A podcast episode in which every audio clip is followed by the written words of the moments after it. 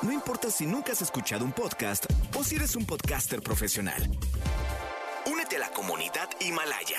Radio en vivo. Radio en vivo. Contenidos originales y experiencias diseñadas solo para ti. Solo para ti. Himalaya. Descarga gratis la app. No importa cómo estés, siempre puedes estar mejor. Mejor, mejor. Con Gaby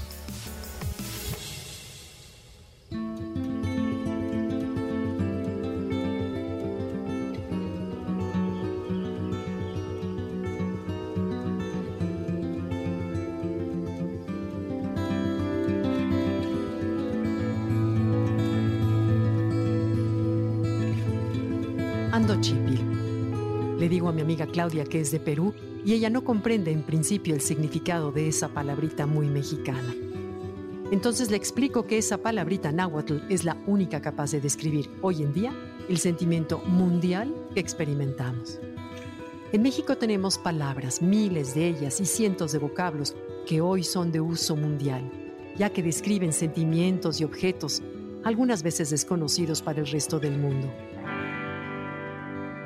Algunas de estas palabras suenan románticas o musicales, quizás incomprensibles o crudas, pero cargan con fragmentos de nuestra idiosincrasia mexicana. Hoy usamos a diario palabras derivadas de la lengua de los aztecas, especialmente en México y Centroamérica.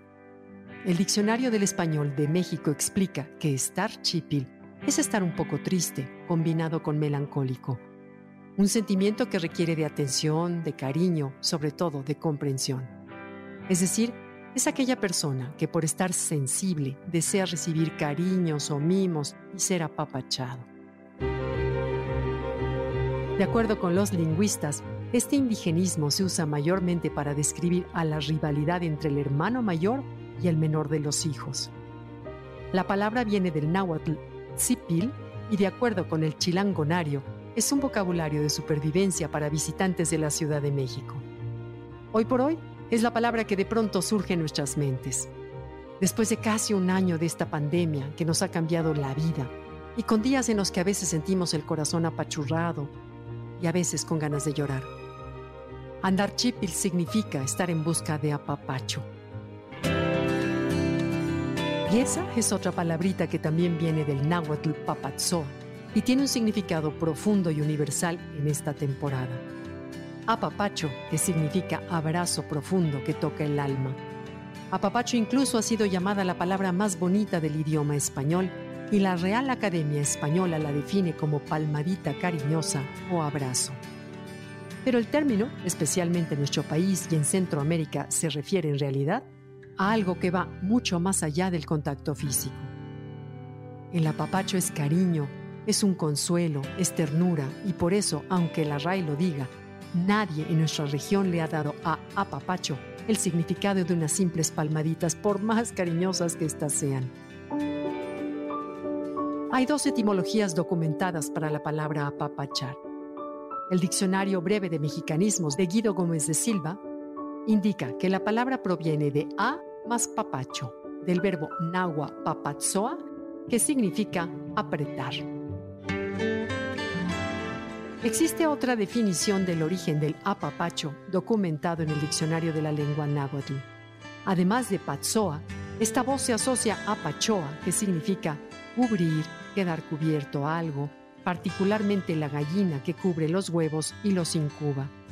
Así que, si te sientes chipil en esta temporada de confinamiento, es muy probable que requieras una buena dosis de apapacho. A la distancia es difícil imaginar un abrazo fuerte, pero si aplicamos la metáfora que se ha extendido con el uso de esta palabra, de acariciar con el alma, esta viene muy bien cuando una pandemia nos impide contacto físico. Así que, acariciemos entonces el alma.